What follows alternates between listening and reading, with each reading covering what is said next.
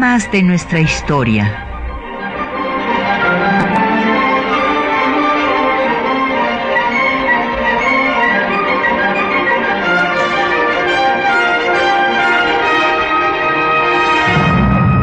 Un espacio que difunde el conocimiento del pasado para comprender nuestro presente. Programa a cargo de la maestra Patricia Galeana.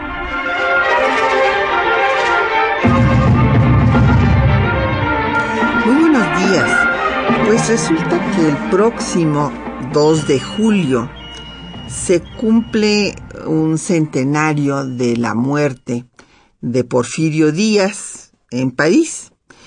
Y con ese motivo se ha desatado todo un movimiento, de hecho ya tienen tiempo de estarlo manejando eh, los eh, partidarios de heroificar a Porfirio Díaz, eso es todo lo que nos faltaba. O sea, eh, los mismos que están en contra de la historia de bronce y de la historia oficial y que se la pasan todo el tiempo dándose baños de pureza diciendo que pues ellos son los revisionistas y que por primera vez está haciendo la revisión de esa historia oficial, pues resulta que quieren que haya un homenaje oficial a Porfirio Díaz para traer sus restos. Porque resulta que pues evidentemente cualquier familia puede traer los restos de sus antepasados, pues cumpliendo los trámites sanitarios y demás que hay que hacer. Pero este aquí, pues no se trata de eso, aquí se trata de que se le rinda un homenaje. Entonces, bueno, pues eh, seguramente nuestros radioescuchas estarán de acuerdo en que eh, tendría que ser ya una verdadera eh, pues falta de como de, de salud mental que una democracia le rinda homenaje a un dictador. Cuando vamos a celebrar el eh, centenario de la Constitución que surgió del movimiento revolucionario que justamente derrocó a la dictadura de Porfirio Díaz y después a su continuidad que fue eh, la usurpación de Huerta, pues verdaderamente es un contrasentido que haya quienes estén pensando esto y que además nos digan que es que se tiene que asumir la historia y nos tenemos que reconciliar con nuestra historia.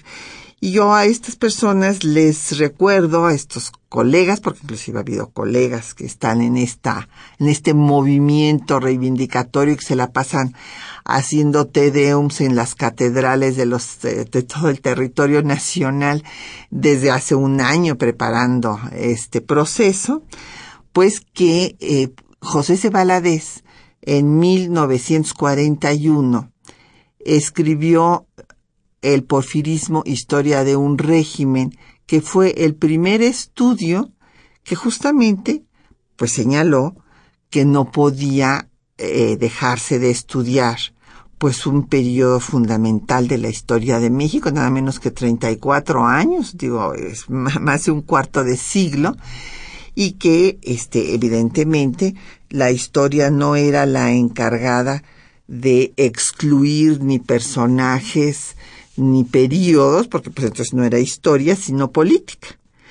Entonces, eh, pues esto del el revisionismo y todas estas cosas, pues no, no tiene así como que mucha novedad, porque fíjese, de 1941 para el 2015 ya pasó bastante tiempo. Entonces hoy nos vamos a dedicar a hablar de, de días, y eh, tenemos el gusto de que nos acompañe en cabina el doctor Felipe Ávila. Bienvenido, Felipe. Gracias, por estar otra vez aquí en temas de nuestra historia. Y tenemos para nuestros radioescuchas, pues no les podemos dar, fíjense, este, la eh, historia de, el porfirismo, historia de un régimen, porque está agotada. Resulta que, eh, bueno, después de 1941 ha habido otras ediciones. La última la hizo eh, la UNAM, pero pues también está agotada. Entonces, eh, lo que sí les podemos dar es el ejemplar de la revolución y los revolucionarios, la crisis del porfirismo, que es esta eh, publicación del Instituto Nacional de Estudios Históricos de las Revoluciones de México, que eh, reunió todos los artículos que José C. quien eh, lleva justo el nombre de un periodista que mandó matar el gobernador porfirista de Sinaloa. José Cayetano Valadez murió asesinado por un mercenario en el puerto de Mazatlán porque había osado publicar en su periódico La Tarántula un artículo en contra de Porfirio Díaz. Entonces, eh, pues eh, José de Valadez, que lleva el nombre de este periodista asesinado por el porfirismo cuando apenas empezaba, no se vayan a creer que fue en su último momento, no, no, cuando empezaba. Eh, pues eh, después también sufrió, él también hizo periodismo, eh, tuvo el correo de Occidente, también era de oposición, entonces también le quitaron su imprenta, se la destrozaron, tuvo que irse al exilio. Y allá en el exilio se dedicó a recopilar todos los testimonios de los revolucionarios que por diferentes motivos, de diferentes corrientes, salieron a Estados Unidos, pues precisamente por todo el, proceso, por la, guerra y la, revolución aquí en México.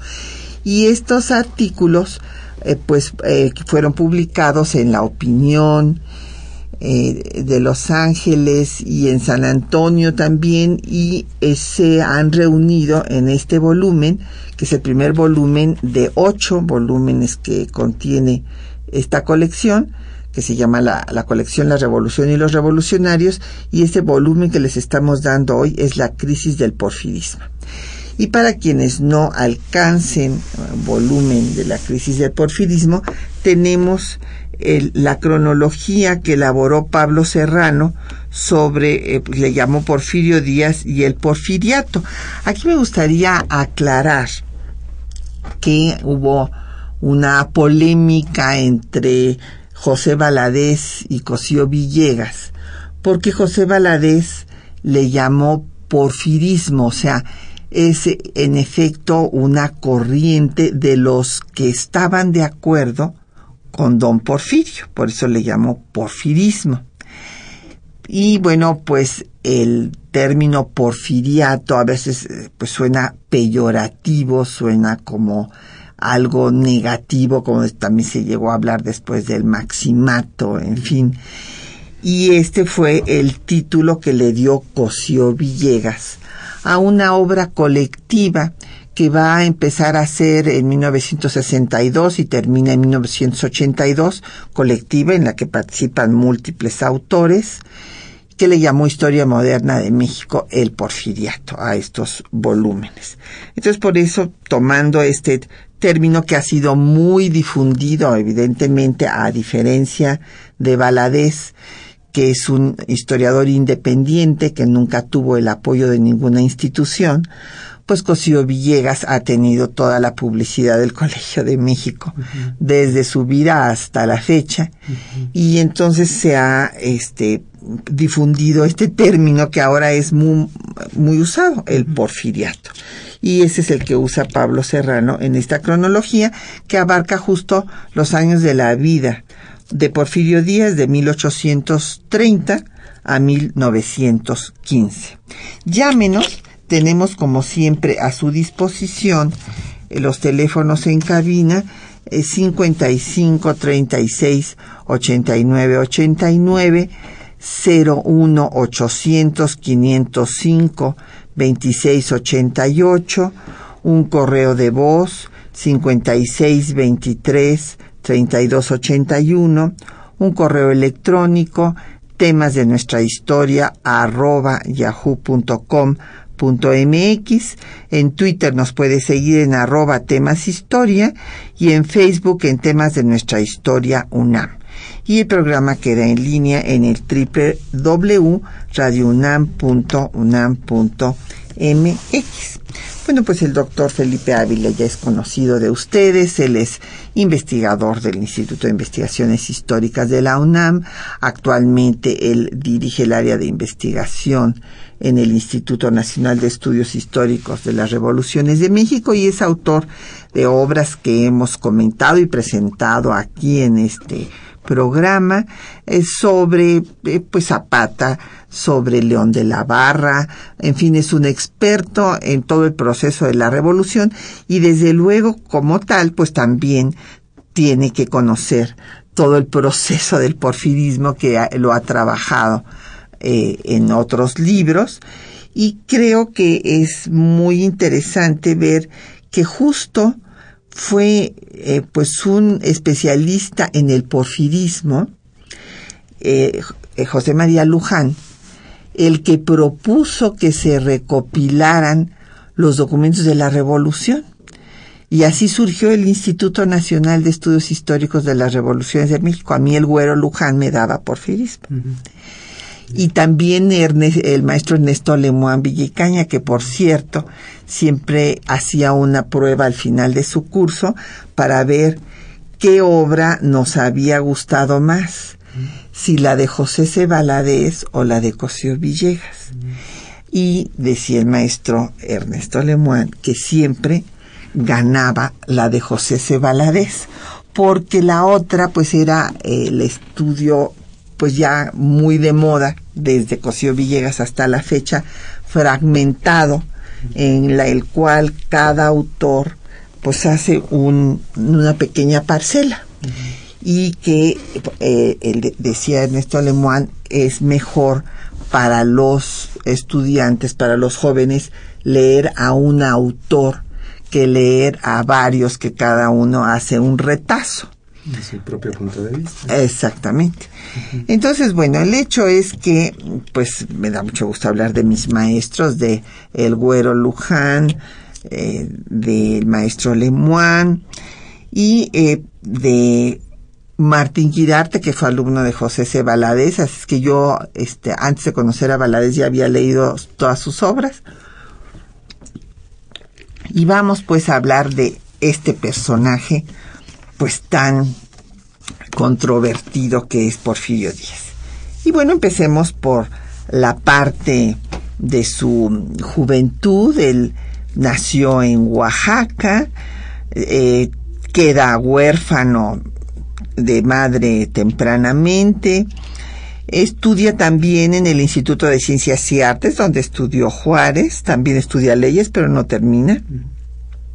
Es masón, igual que Juárez, liberal, participa en Ayutla y después combatirá a la intervención francesa y al Segundo Imperio, donde va a obtener eh, pues fama por sus victorias. Así es. Eh, creo que has hecho una buena introducción de la importancia política que tiene en estos momentos discutir a una figura tan controversial como Porfirio Díaz. Eh, me parece que es una discusión que tiene que hacerse y que tiene que hacerse pues con toda justicia y con todo rigor histórico. Hay eh, datos incontrovertibles que creo que no, no se pueden obviar. Eh, y desde luego, pues es un personaje al que hay que abordar a partir de, de los datos duros, a partir de lo que fue su obra, de lo que fue su vida, de lo que fueron sus acciones, eh, de las consecuencias que, tuvo un personaje que fue un personaje fundamental en la segunda mitad del siglo XIX mexicano. Eh, como bien has dicho, eh, Porfirio Díaz desde muy joven se involucra en la política de su tiempo, participa desde la Revolución de Ayutla y después en la Guerra de Reforma y luego en la lucha contra el Segundo Imperio. Y es eh, un militar muy destacado, es un joven militar eh, que eh, demuestra grandes dotes como, como jefe de ejércitos, tiene batallas importantes, participa en la célebre batalla de Puebla, la que triunfa el general Zaragoza sobre los franceses, eh, después adquiere un mayor protagonismo porque es uno de los generales jóvenes más destacados de las fuerzas republicanas. Eh, le toca participar en la famosa batalla del 2 de abril, se convierte en un personaje importante. Cuando finalmente se restaura la República, eh, Porfirio Díaz es uno de los generales más importantes de esa generación. Y es un general eh, que muy pronto muestra sus ambiciones políticas. desde luego, al igual que muchos otros participantes en esa gesta heroica, cuando se pacifica el país, eh, pues él da el salto hacia la política y se convierte en jefe político del distrito en donde nació, eh, comienza a desarrollar una carrera política propia y muy pronto eh, notable capacidad política y una mayor ambición. Entonces se, se, convierte en, un factor de peso importante en la política nacional y muy pronto comienza a demostrar que realmente su objetivo final es obtener la silla presidencial. Entonces, eh, muchas de sus acciones de este crecimiento, porque eh, ocupa, varios cargos políticos, es diputado, aunque su paso por la Cámara de Diputados eh, se recuerda más bien de una manera penosa, porque la única vez que subió a la tribuna no pudo articular un discurso y se puso a llorar ante el pasmo de la Cámara del Congreso. No era un buen orador, no era un ideólogo, eh, sí era un hombre de acción, eh, sí era un hombre con grandes dotes guerreras y con mucha capacidad para poder establecer alianzas. Esto es algo que después le va a rendir muchos frutos porque desde su participación en los ejércitos republicanos eh, se fue haciendo de una serie de lealtades, de relaciones personales, de compadrazgos, de vínculos que después van a ser muy importantes en sus posteriores acciones, porque con esta generación con la que él eh, convive y participa durante la lucha contra los franceses, es con lo que va a poder asaltar el poder, porque eso es lo que hace finalmente, eh, después de dos rebeliones militares contra el presidente Benito Juárez y después contra el presidente Lerdo de Tejada, esta segunda tuvo éxito y es con esa generación de compañeros de armas con las que compartió tantas experiencias, con las que toma el poder y con las que comienza a gobernar. Pues vamos a hacer una pausa. Vamos a escuchar una, eh, un vals que le compuso eh, Juventino Rosas a la segunda esposa de Porfirio Díaz porque primero se casó con su sobrina, con la hija de su hermana, que bueno, pues eso como que no, este, no, lo, no lo vemos bien hoy día. Y después cuando se murió su sobrina, Faustina, se casó con eh, Carmen Romero Rubio y Juventino Rosas le compuso un vals con el nombre de Carmen. Escuchemos.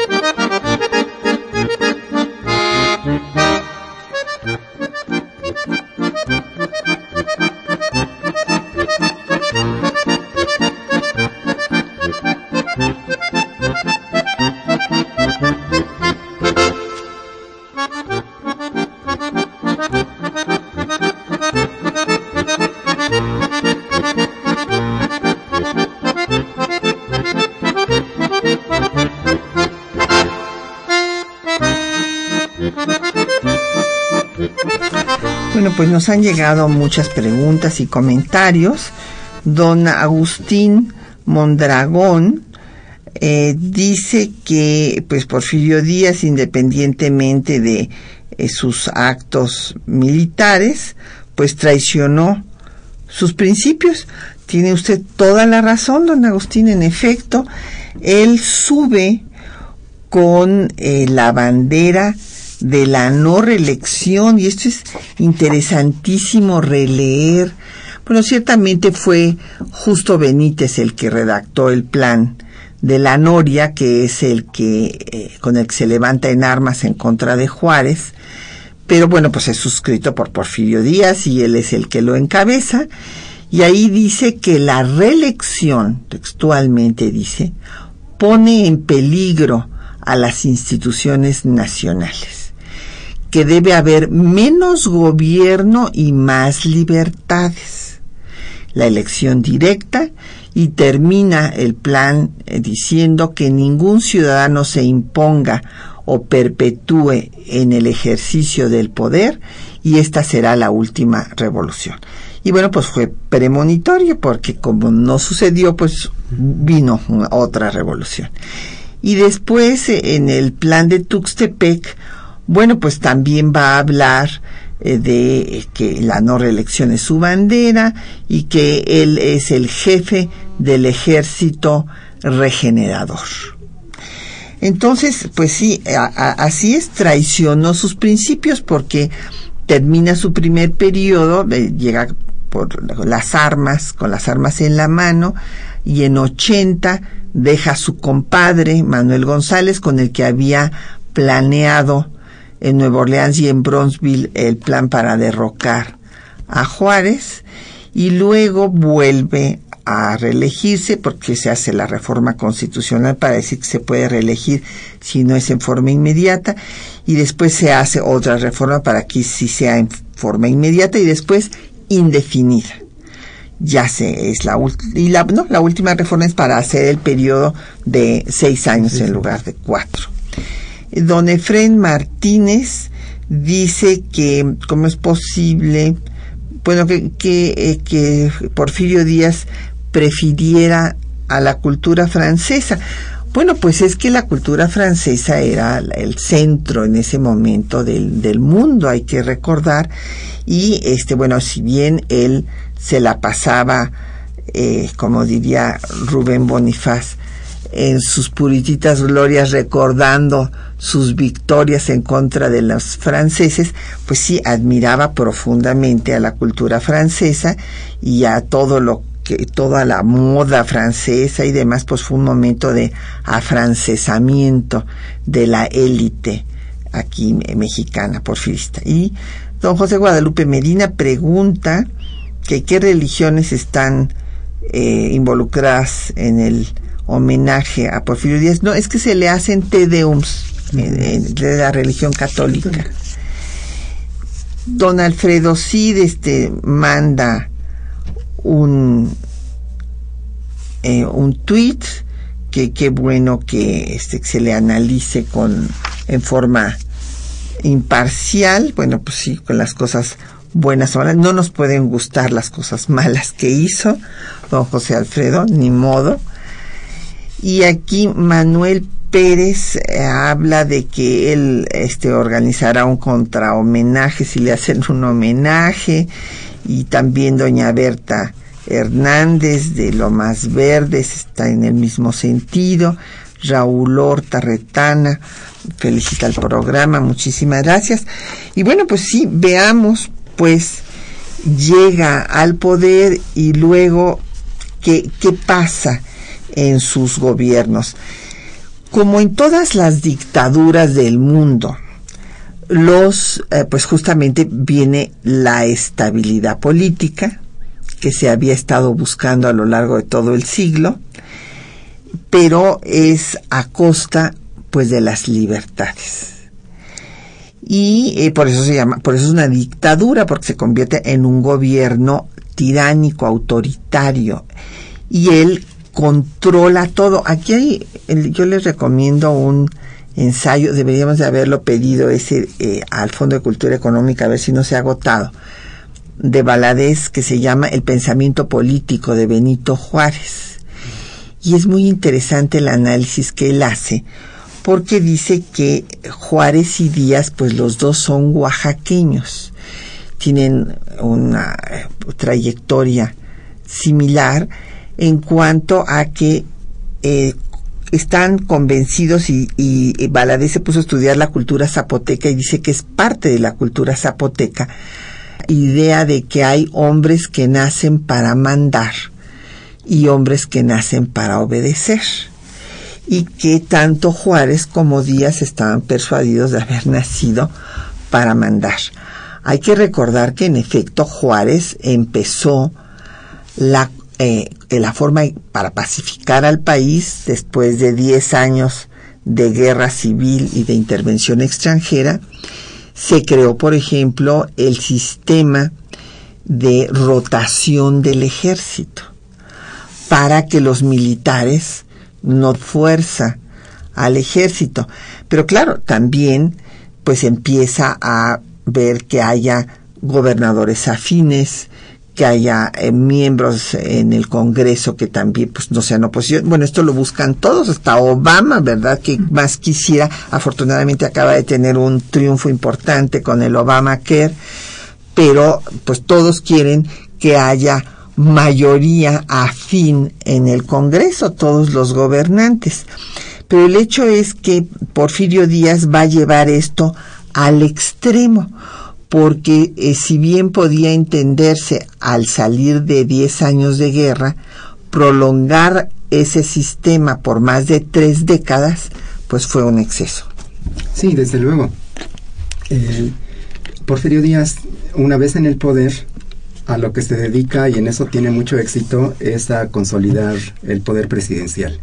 En efecto, eh, después de décadas de convulsiones políticas, después de un país que ha tenido que sufrir dos guerras eh, extranjeras con dos estrepitosas derrotas, eh, después de haber perdido más de la mitad del territorio y de haber sufrido eh, una segunda colonización por parte de los franceses, una vez que se restaura la República, el gobierno de Porfirio Díaz tiene éxito en lograr esta estabilidad política que no se había podido tener en todas las décadas anteriores. Eh, Porfirio Díaz demuestra una gran capacidad para someter a los eh, grandes generales, a los caciques, a los caudillos regionales, en, subordinarlos. Por eso es que eh, logra establecer este clima de estabilidad y de paz política relativa. Ya no hay grandes desafíos, ya no hay grandes rebeliones, ya no hay un poder que desafíe al poder del Estado central. En, en eso sí tiene, tiene mucho éxito. Eh, pero ¿cómo lo hace y a qué costo? Lo hace eh, con la fuerza de las armas, con, con, los militares, con el ejército. Eh, el primer periodo del porfirismo es un periodo absolutamente militar. Es el gobierno de los militares, es el gobierno de los generales. son los que mandan en las regiones. Eh, y son los que someten y acaban con toda la resistencia política a este eh, Estado central que se va consolidando. Entonces sí, es, es, es, un Estado que logra concentrar el poder político en la figura presidencial y que poco a poco este poder ejecutivo va sometiendo a, los, a todos los otros poderes, al poder legislativo, al poder judicial, pero también a los gobernadores, también a los jefes políticos, también a los presidentes municipales. Eh, de manera que en 10 años el régimen de Porfirio Díaz logra acabar con todas las resistencias, con todas las resistencias institucionales y logra someter y subordinar a los otros poderes tanto federales como locales. En eso eh, yo creo que se basta el que haya podido darle estabilidad de largo plazo a un país que había estado preso de convulsiones y de azonadas y de golpes militares. Eh, y desde luego eso está en la base de que sobre esa estabilidad política se haya podido empezar a dar un notable crecimiento económico que es la otra cosa que siempre se, se señala de Porfirio Díaz como de sus grandes logros, la estabilidad política y el crecimiento económico. Sin duda, eso no se puede discutir. Son, son dos cosas que ocurrieron y hay que reconocerlas.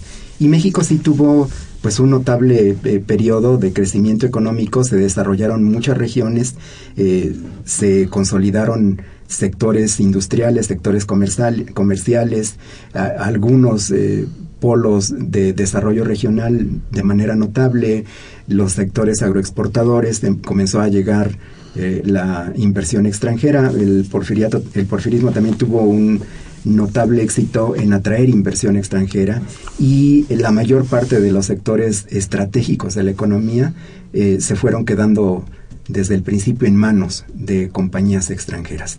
Entonces todo este desarrollo estuvo basado en la penetración y el dominio del capital extranjero. Las empresas fundamentales, los sectores estratégicos estaban absolutamente controlados por intereses que no eran nacionales. Eh, esto sin duda. Pero ¿a qué costo? Eh, lo que tú has señalado, desde el principio el régimen de Porfirio Díaz para tener éxito en este proyecto de modernización, de estabilidad política y de crecimiento económico, suprimió absolutamente todas las libertades. Eh, así como mencionaste el caso de José Cayetano Valadez, pues por desgracia hubo miles de casos similares en todos lados, en todos los sectores, porque oponerse al régimen de Porfirio Díaz pues era jugarse la vida permanentemente y muchos la perdieron, muchos sufrieron persecuciones implacables, encarcelamientos periódicos, represión, eh, una vida eh, prácticamente asalto de mata porque pues esta era, esta era la ley, no había manera de, oponerse. Eh, en este primer periodo eh, presidencial de Porfirio Díaz hay otro caso también muy famoso, este que se ha conocido como el de Mátelos en caliente, que no fue exactamente esa la frase que empleó Porfirio Díaz, pero que sin embargo se tiene el testimonio directo de la carta que le envió al gobernador Mieri Terán, en donde a una sublevación de marinos en en eh, Veracruz, eh, de, libertad y el independencia. Ajá, y, y, se tiene el telegrama de Porfirio Díaz con las instrucciones. Le dice, pues que esta, este, este barco persiga y alcance al, al barco a la libertad y que una vez que los tengan presos, que mate a todos los oficiales y que mate al 10% de la tripulación. Y eso fue lo que hicieron. Y después lo maquillaron. Eh, Para decir que habían querido agarrar las armas y que habían muerto en la refie sí, este es el famoso telegrama de Mátenlos en caliente, que así fueron las cosas y esas son las palabras de Porfirio Díaz, ¿no? Así es. Pues vamos a hacer una pausa para escuchar los textos que les hemos seleccionado hoy de eh, John Kenneth Turner, México Bárbaro, sobre el genocidio que se hizo eh, por el régimen de Díaz en contra del pueblo yaqui.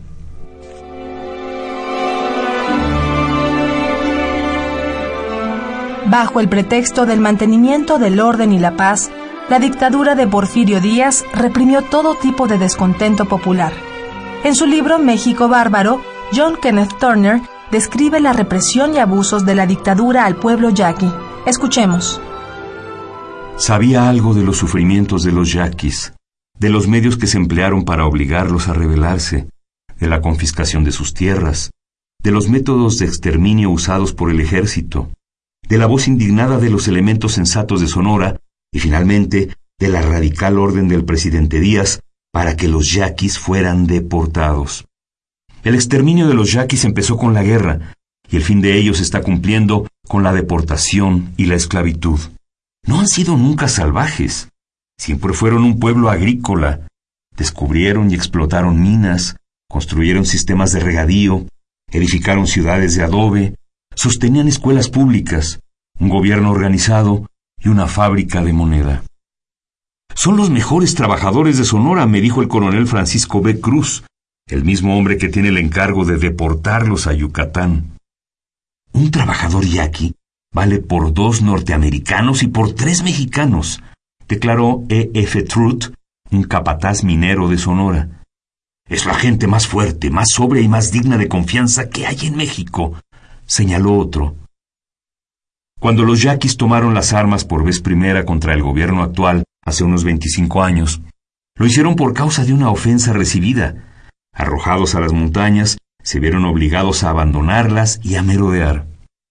El origen de los conflictos yaquis se atribuye generalmente a un plan elaborado por políticos que tenían el propósito de apoderarse de las ricas tierras del sur de Sonora. Durante los últimos 24 años, los únicos gobernadores de Sonora han sido Ramón Corral, vicepresidente de México, Rafael Izábal y Luis Torres. Estas tres personas han alternado en la gubernatura del Estado por más de una generación. Se sabe que los yaquis tenían legítimos títulos sobre sus tierras cuando Corral, Izábal y Torres vieron una oportunidad de lucro cuando el Estado mandó un cuerpo militar. Enviaron supuestos agrimensores para poner mojones en la tierra y decir a la gente que el gobierno había decidido regalársela a unos extranjeros. Confiscaron 80 mil pesos que el jefe Cajeme tenía depositados en un banco.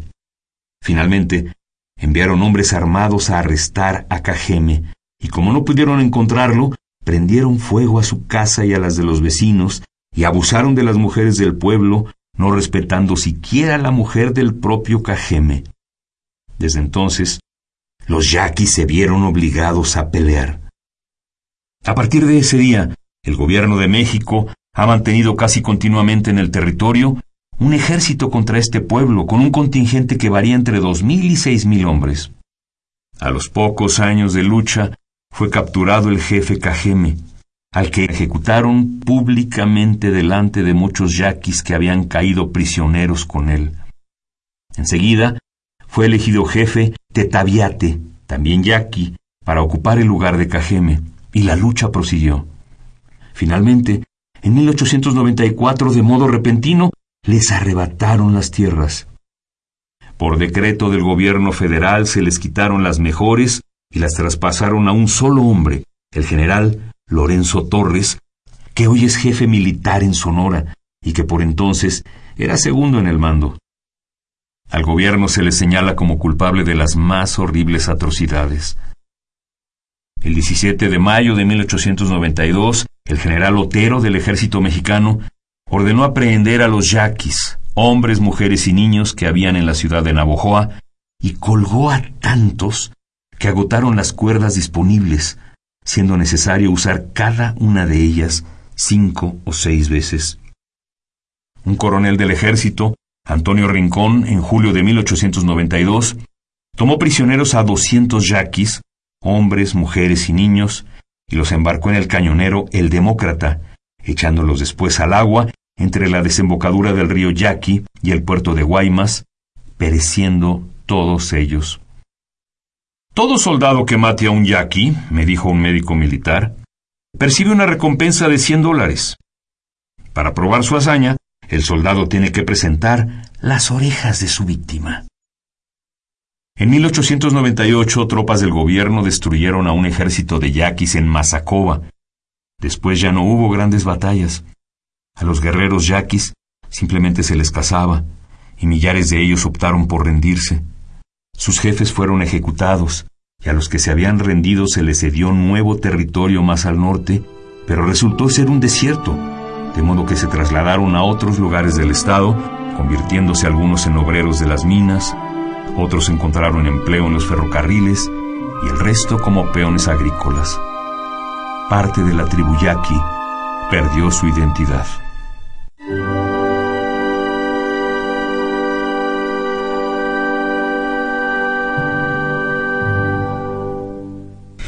Bueno, pues ahí tienen ustedes lo que escribió este periodista, que desde luego comentábamos aquí con el doctor Felipe Ávila que pues nos parecen exagerados esto que comenta de las orejas y cosas por el estilo, pero bueno, que desde luego tiene el sustento de que sí hubo una rebelión, eh, varias rebeliones, no una sola, del pueblo yaqui, entre otras cosas porque se oponían a la leva, que creo que esto es muy importante decirlo.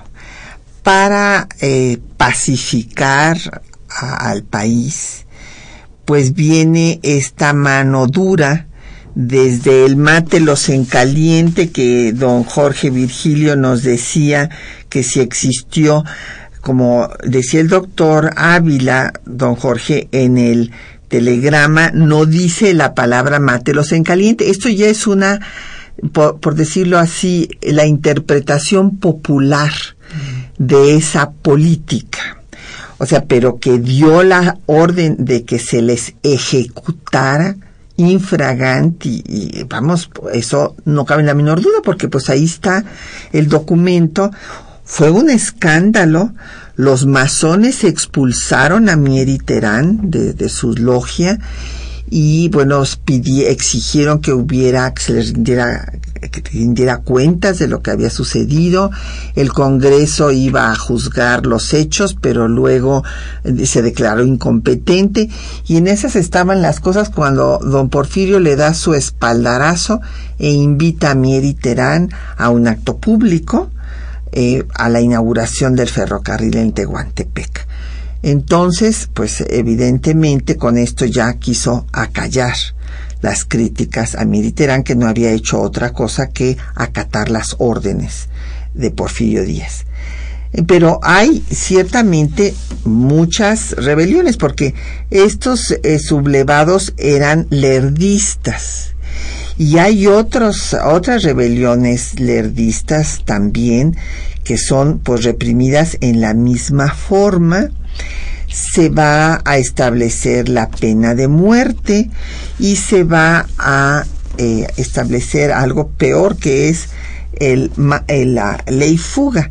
O sea, para acabar con el bandolerismo, bueno, pues entonces se eh, decía que iban, que querían huir los eh, delincuentes o los prisioneros y los ejecutaban.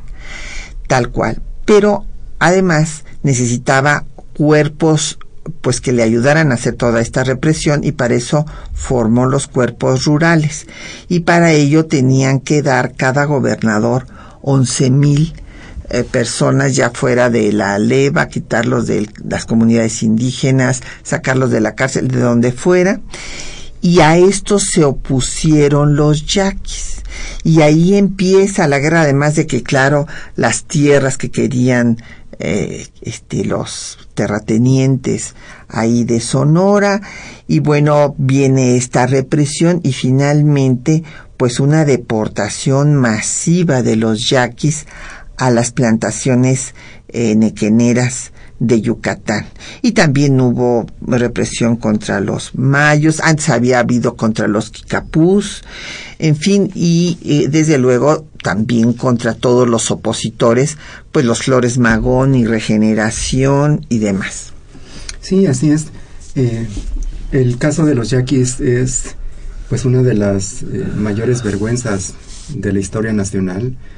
Fue una guerra genocida en contra de un pueblo heroico, de una tribu valiente que defendió sus tierras con enorme valor eh, y que sufrió una, una, represión brutal por décadas. El, problema es que eh, este asunto de los yaquis eh, no, se, no se acabó porque el objetivo era prácticamente genocida, exterminar a la población.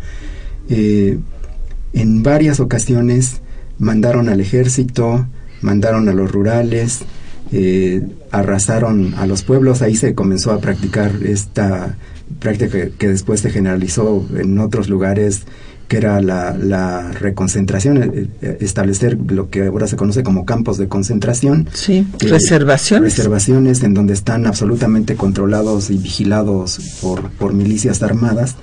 los hombres se tenían que ir a la sierra y allá eran perseguidos de ahí bajaban y hacían sus incursiones y luego se volvían a esconder en la sierra.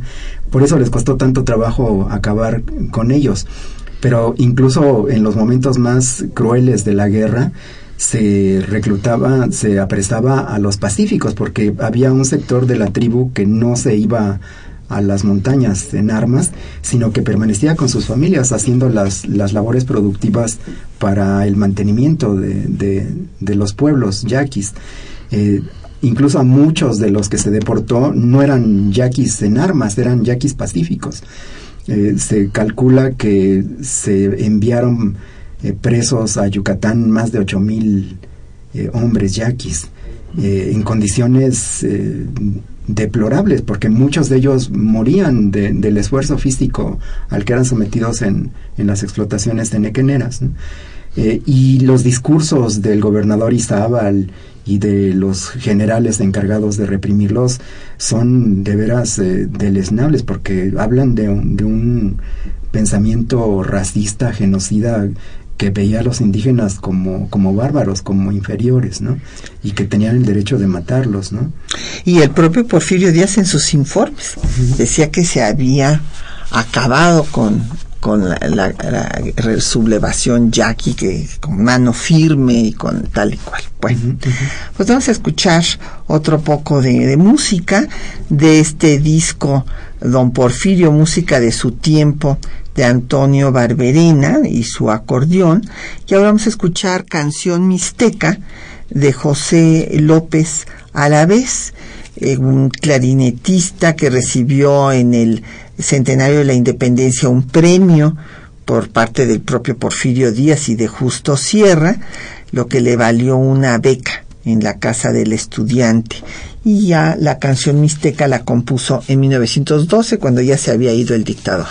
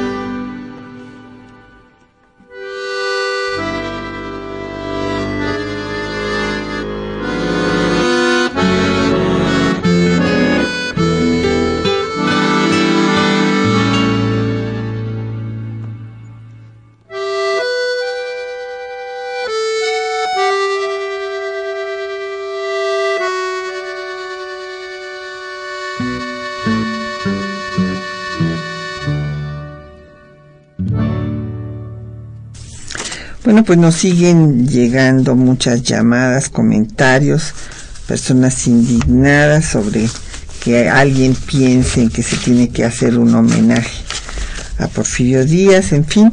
Eh, don Manuel Pérez Morales de la Miguel Hidalgo dice que pues que cuántos habrán sido los asesinatos que mandó hacer Porfirio Díaz, pues no podemos cuantificarlos, es muy difícil, pero además de la forma de tratar a los yaquis, pues hay que recordar la represión en Tomochic, en Chihuahua, que, que fue incendiado Tomochic. Mataron a todos los hombres. Sí, este fue, digo, eh, una cosa terrible y bueno, este eh, había también, hay que decirlo, hubo un intento de derrocarlo en 86 y eh, pues ahí fusilaron a Trinidad García de la Cadena por decir que había sido el que había conspirado para semejante cosa. Y otros aspectos que valdría la pena pues ya tratar porque ya nos quedan muy pocos minutos para acabar el programa fueron las represiones a las huelgas de eh, Cananea y de Río Blanco. Y a otros periodistas que fueron carcelados, como Filomeno Mata, por ejemplo, y estas eh, acciones que hubo frente a las huelgas, pues el primero la de Cananea de los eh, mineros, pues el dueño, el señor Green, se llamó nada menos que a los Rangers de Arizona. Entraron los Rangers armados, violando la soberanía nacional, este, y junto con los rurales reprimieron la huelga, con desde luego varios, bastantes muertos, no tantos como hubo después en la terrible represión a la huelga de Río Blanco, donde pues eh, describen que iban los furgones llenos de, cadáveres y que realmente hay muchos datos sobre cuántos murieron. Sí, es, es difícil saberlo. Eh, las fuentes hablan que en Cananea perecieron más de 20 mineros asesinados por el fuego o de los rangers o, de los rurales. Eh, hay testimonios de huelguistas y de pobladores de Cananea en donde describen cómo, cómo disparaban contra los mineros indefensos, eh, los norteamericanos. Eh, y de Río Blanco también. Eh, Río Blanco es quizá el movimiento huelguístico más importante de esa época. porque los trabajadores textiles eran los trabajadores mejor organizados del país, los que tenían eh, mayor experiencia, mayor organización, mayor tradición de lucha, eh, los que habían podido establecer un pliego petitorio coordinado, eh, enfrentando a los patrones de manera unificada eh, incluso en algún momento del conflicto, porque lo de Río Blanco es nada más como la gota que derrama el vaso, pero ya había habido desde antes huelgas, paros y movilizaciones, un petitorio, habían pedido la intervención de Díaz, Díaz había emitido un laudo, el laudo no fue acatado por los patrones, los trabajadores se volvieron a ir a la huelga eh, y cuando fueron reprimidos eh, se defendieron y fue en castigo a este acto heroico de los trabajadores de Río Blanco de defenderse en eh, un motín popular en donde la población también se desbordó y asaltó las tiendas de raya eh, para castigar el, ese atrevimiento fue que los reprimieron salvajemente eh, por el ejército. por el ejército. El ejército. El ejército. Y no se han podido contabilizar los muertos. Hay quien dice que fueron más de 70, hay algunos que dicen que fueron más de 200. Eh, las escenas son dantescas realmente. Eh, muchos obreros tuvieron que escapar y huyeron y ya no regresaron. Eh, los líderes fueron apresados. tardó mucho tiempo en restablecerse el orden. Pero finalmente fueron heridas que no se cerraron porque esas heridas tan siguieron abiertas que después cuando Madero llamó a la insurrección, muchos de esos eh, individuos que habían sufrido la represión, la persecución, el hostigamiento, pues fueron los que se incorporaron en armas y los que le pusieron fin a la dictadura de Díaz en tan solo seis meses, que es una cosa también notable. Eh, solo se explica eso por el enorme descontento popular que había y por eh, el éxito que tuvo el llamado de Madero a la insurrección, porque si no hubiera sido sobre esa base del descontento popular contra la dictadura, la revolución maderista no hubiera tenido éxito. Así es. Y bueno, pues aquí eh, don Oscar eh, Humberto Malo dice que eh, no considera que se le deba hacer ningún homenaje, pero que su familia puede traer a sus restos. Desde luego que sí. Eso es lo que hemos dicho, pues todas las familias tienen derecho a tener a los restos de los suyos en donde consideren, pero es que ahí han declarado sus descendientes ex específicamente que no, que no es eso lo que quieren, que los podían haber traído en cualquier momento. Lo que quieren es que haya un homenaje. Bueno, nos mandan saludos desde Jiquilpan, le mandamos saludos a doña Consuelo Hitzoil, así es que se escribe en Facebook, y, don eh, Javier eh, Guerrero de la Cuauhtémoc también eh, nos llamó, lo mismo que Crisóforo Pérez, el, doña Hilda de San Román eh, dice que, que si se le hará algún homenaje en Francia, no, no creo, doña Hilda, francamente. Eh, también eh, nos dice don Jesús Ríos qué, qué rigor histórico tiene la obra sobre los yaquis de Paco Ignacio Taibo. Paco Ignacio Taibo es un gran investigador, además de ser muy ameno y muy buen escritor. Eh, Jorge Morán Guzmán dice que hoy tienen problemas los yaquis en el municipio de Hermosillo.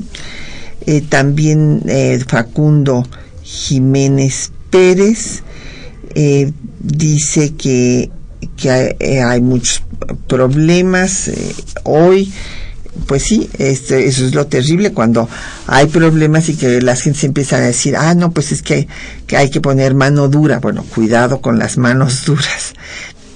Después doña Hilda de San Román nos volvió a llamar y que si hay repudio, no le entiendo la pregunta, que se harán actos de repudio. Pues no, no lo sé, la verdad. Eh, nos habían preguntado, y ya no sé dónde quedó esa pregunta, un tema de...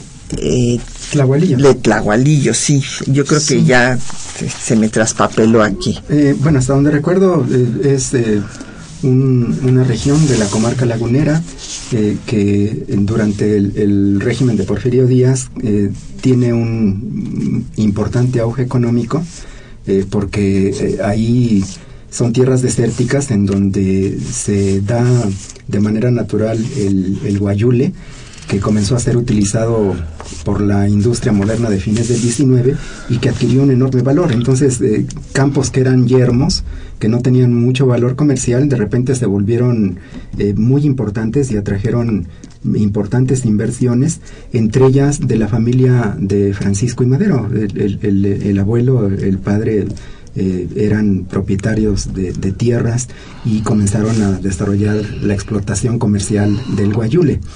Eh, después tuvieron invasiones, eh, la ambición de los gobernadores porfiristas de la región que trataron también de meter las manos y de sacar provecho y este fue uno de los temas que hicieron más ríspidas las relaciones entre la familia Madero con el régimen de Porfirio Díaz porque había una disputa legal ahí por la posesión y por la invasión y por el control de, esas tierras. Pues ya nos tenemos que despedir. Eh, ha sido un gusto tener al doctor Felipe Ávila aquí con nosotros esta mañana. Muchísimas gracias, Felipe.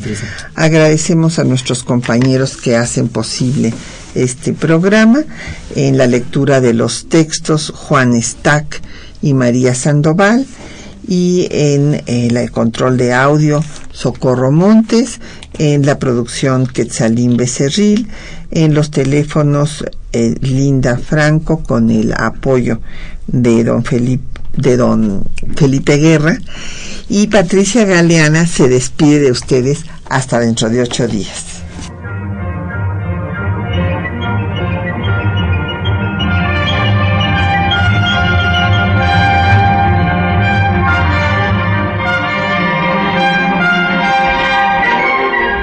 Temas de nuestra historia.